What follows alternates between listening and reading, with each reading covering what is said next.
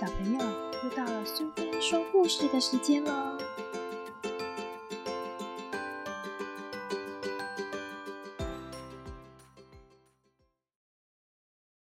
今天我们要讲的故事是《小凯的家不一样了》，作者和绘者是安东尼·布朗，译者是高明美，由台湾英文杂志社所出版。星期四早上十点过一刻，小凯注意到茶壶有点奇怪，好像变成一只猫。厨房里其他的每一样东西都摆在老地方，整齐干净，甚至闻起来也和平常一样。房子里静悄悄的，静悄悄。小凯的房间和他离开前没有两样。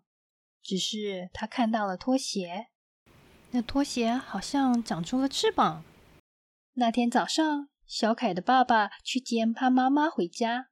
出门以前，他说：“很多事情都要改变了。”小凯想象着沙发变成鳄鱼，这就是他所说的意思吗？还是椅子变成大金刚？也许屋子外面一切都没问题。刚开始看来似乎如此。小凯到门外去看着足球，想象的足球是个鸡蛋。小凯不知道该怎么办。也许骑骑脚踏车。小凯骑上脚踏车，想象脚踏车变成一个苹果。嗯，小凯又想着。或者爬到墙头上看看。小凯心想：每一件事情都会改变吗？他从墙头望着房子，想象着房子里有两个眼睛看着他。小凯跑回自己的房间，关上门，并把电灯关掉。突然，门打开了，一道光线射进来。小凯看到了爸爸妈妈和一个小宝宝。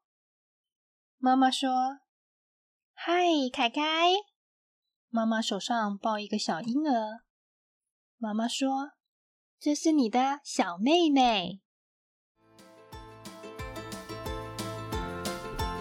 喜欢今天的故事吗？如果你喜欢听苏菲说故事，别忘了追踪并分享频道哦。谢谢聆听，下次再见。